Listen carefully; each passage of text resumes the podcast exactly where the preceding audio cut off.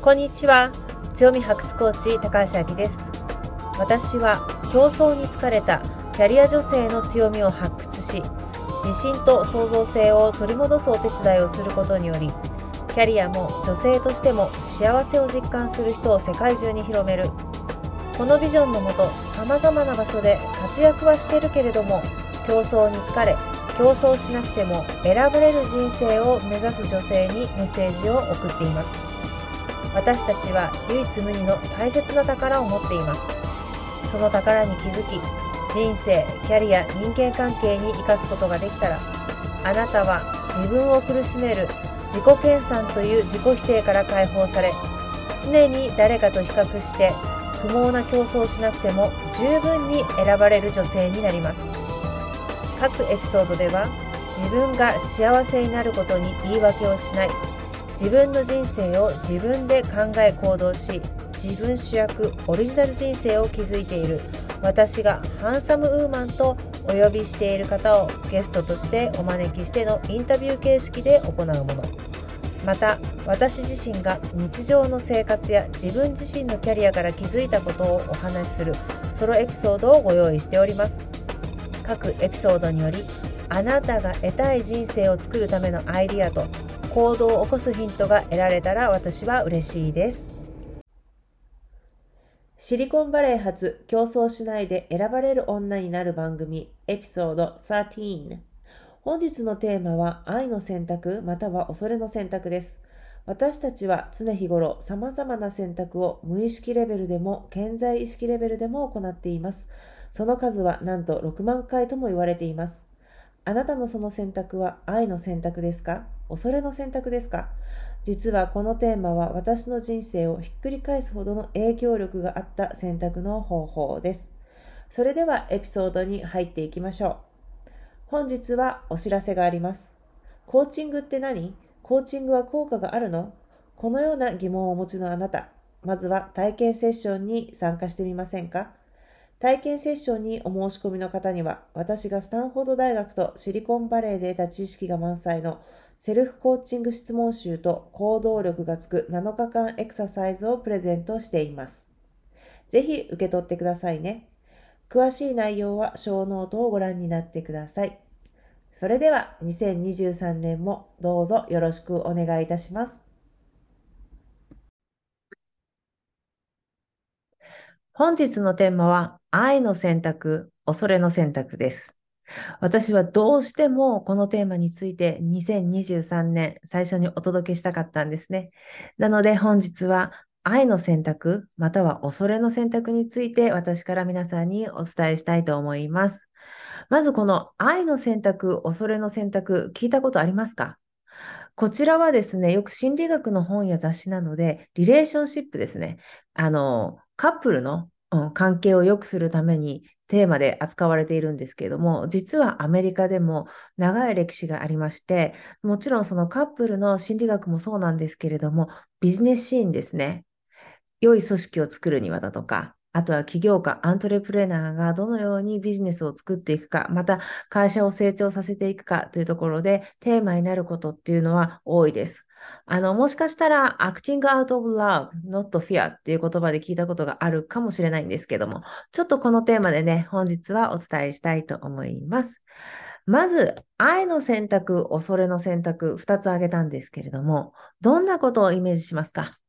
まずこの愛の選択から説明をしていきましょう。この愛という言葉を聞いて、ネガティブな感情をあまり持たないですよね。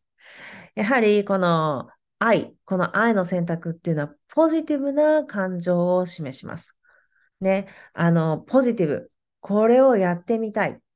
ね、これをなんかやったらすごいことが起きそうだってエキサイトするような感じだったり、なんかもしこれができたら私なんかすごい未来があるかもしれないって。喜びを感じたり、あとは満足感だったり平和を感じる。この感情を感じる選択を愛の選択と呼びます。じゃあ逆に恐れの選択っていうのを見ていきましょう。この恐れの選択というのはネガティブですね。ポジティブの感情の反対はネガティブです。なんか嫌な感じがするだとか、なんかこれやらないと嫌われるかもしれないだとか、ね。あとは、これをね、やらないと見下されるかもしれないって、この怒りの感情ですね。で、あとは罪悪感。例えばこれをやらないと、せっかくね、今までサポートしてくれた人、お世話をしてくれた人がいるのに、なんかこの人たちに悪いような気がする。罪悪感だったり。あと、悲しみですね。特に、何々をしないとダメな人だと思われる。見下されてしまうだとか、あと嫌われてしまうっていうふうに感じたことはありませんか？これ結構日常的であるんじゃないかなっていうふうに思うんです。こういうふうにネガティブな感情、恐れだったり罪悪感、悲しみから選択することを恐れの選択と言います。あなたは日常の中でどちらで選択をしていることが多いですか？実は私たちは1日に6万回も考えているって言われているんですね。すごいですよね。もちろんその意識的に6万回は考えていないと思います。ね、ほとんどが、えっ、ー、と、無意識に考えていることなんではないかなっていうふうに思うんですね。で、無意識レベルではなかなか判断しにくいと思うんですけれども、あなたの健在意識で日常でどれなこと、どのぐらいのことを判断していますか？どのぐらいのことを愛の選択で考えていますか？恐れの選択で選択していますか？ね。では、ね、結構私、恐れの選択で選んでることあるんじゃないかなっていうふうに思われた方もいらっしゃると思うんですね。じゃあ、この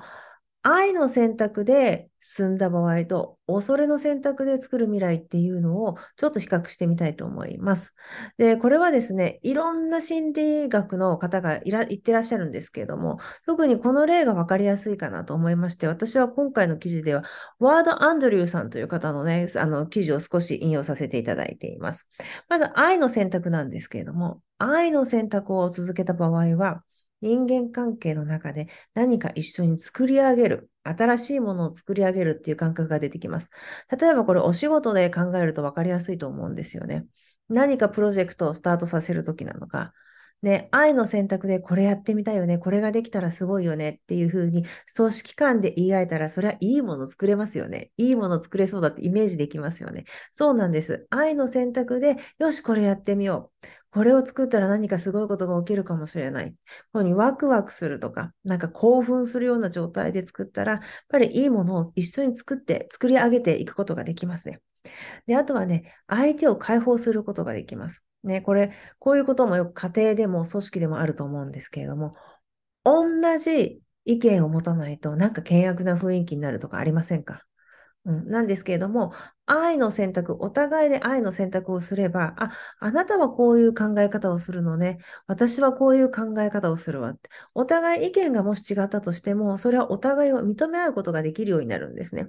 なので、相手を縛り付けるんじゃなくて、解放してお互いに尊敬し合う関係を作ることができます。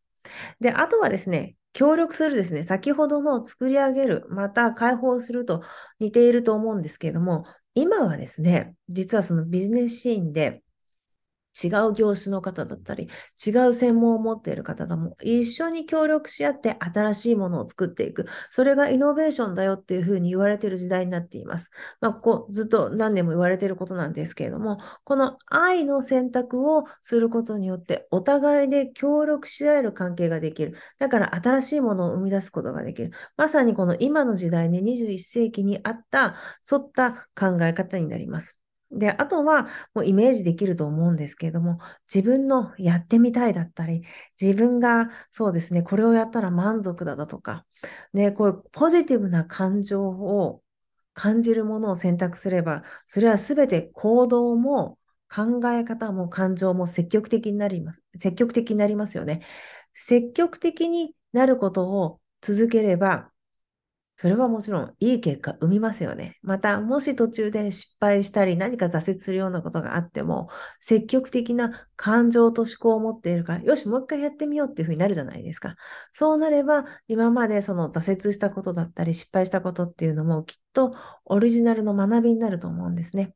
なので、この愛の選択の先には、こういう良いことがあるっていうことを皆さんちょっと覚えておいてくださいね。逆に恐れの選択を見てみましょう。ね、見下されるのが嫌だ。嫌われてしまうのが怖い。まあ、いろんな考え方あると思うんですね。あとなんか裏切ってるような気がする。罪悪感を感じるだとか。でもこの恐れの選択をし続けた先を見てみましょう。もちろんこの恐れの選択で自分がネガティブな感情を持っているので、自分に対しても、人に対しても、物事に対しても、破壊的な感情というのがすごく強くなっていきます。で、あとは、私はこんなに頑張っているのになんであなたは分かってくれないのだとか、この私のね、アイディアが一番いいはずだっていうふうに、何かを縛り付ける。ね、縛り付けるようなことが起きてきます。で、あとは、今のでイメージできたと思うんですけれども、相手に対しても、あと物事に対しても、その自分がね、支配している。支配力が強くなっていきます。で、またですね、あの、支配力は強いんだけれども、何か新しいことをするときに、もしこれで失敗しちゃったらどうしよう。ね。またやっぱり馬鹿にされるかもしれないって、こう恐れがどんどん大きくなってきて、自分がやりたいと思ったことに躊躇するようになります。で、いずれ本当に私は何がしたいのかとか、どうなりたいのかっていうその感覚っていうのを失っていくことになっていくんですね。どうですか？そんな未来とっても得たくないですよね。うん。で、やはり、ここでもお話をしたように、愛の選択を増やしていくのが一番なんですけれども、どうしたら愛の選択が増えていくのっていうふうに思われる方も多いと思います。だって私たちっていうのは、この人生を通して、相手の目の前の方のお役に立つこと。で、自分の感情を押さえつけて、相手の方に幸せになっていただくことだったり、自分の感情を抑えて、人の期待に応えることを美徳として、あの、成長しているっていうところは必ず誰にでもあると思います。だから愛の選択っていうのはなかなかできないっていうふうに思われる方もいらっしゃると思うんですね。で、また、初めての考え方だから、それにトライするのは怖いって思われる方も多いと思うんです。でも、簡単なエクササイズがありますので、こちらの方を5つ本日ご紹介したいと思います。まず1つ目なんですけれども、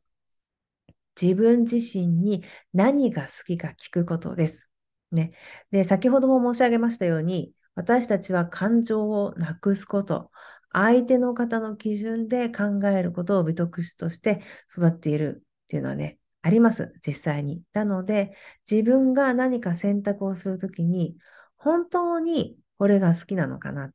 私は何が好きなのかなっていう考えるね、習慣をつけるといいと思います。なので、例えば、何か自分で意思決定しなきゃいけない時だとか、私本当にこれ好きかなとか、何が好きかな。で、あとはこれよく運転中なんですけれども、運転してる時ってネガティブなこと考えたりすることないですか？または、あの、通勤などを電車バスで、あの、使っている方とかも、なんとなくね、その、ぼーっと自分のことを考えた時に、